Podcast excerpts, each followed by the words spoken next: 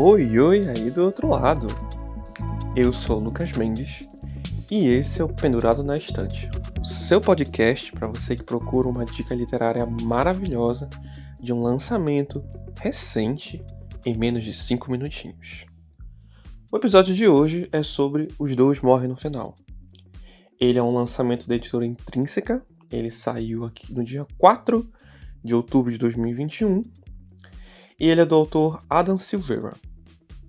Ele foi lançado originalmente nos Estados Unidos em 2017, criou um hype muito grande porque ele foi redescoberto pela comunidade literária do TikTok e chega com um grande, uma grande expectativa aqui no Brasil.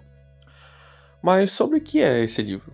Bom, Os Dois Morrem no Final é uma ficção científica misturada com um drama ele se passa numa realidade paralela onde o governo descobre uma tecnologia que consegue prever exatamente a data da morte das pessoas. E existe uma central da morte, que são que é onde você recebe uma ligação dessa central que lhe avisa que você vai morrer naquele dia. Não se sabe a causa, não se sabe a hora, mas sabe que nesse dia você vai morrer. Nós temos dois protagonistas, o Mateu e o Rufus. Eles têm situações de vida bem diferentes, ao mesmo tempo bem dramáticas, porque enquanto que o pai do Mateu está internado em coma e só ele vive ali para poder cuidar do pai, o Rufus é órfão. Ele está numa situação meio complicada em relação a problemas com a polícia, coisas mal resolvidas com uma ex-namorada, enfim, uma confusão.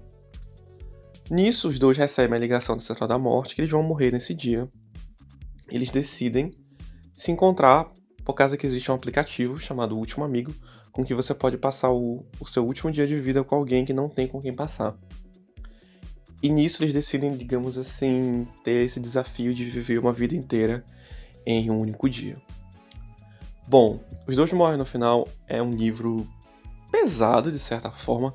Ele tem momentos leves, ele tem é, boas piadas e interações existe um certo quê de romance, porém ao mesmo tempo ele é um livro difícil de ler porque o nome meio que denuncia o que você pode esperar da história.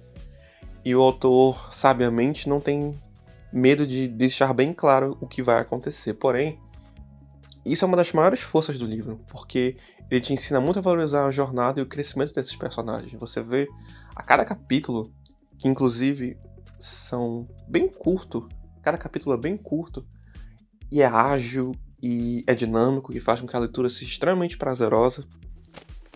E a cada página que vira, mesmo você sabendo da tragédia que está te esperando, você sente como, como aquela jornada que os personagens estão vivendo vale a pena ser vivida.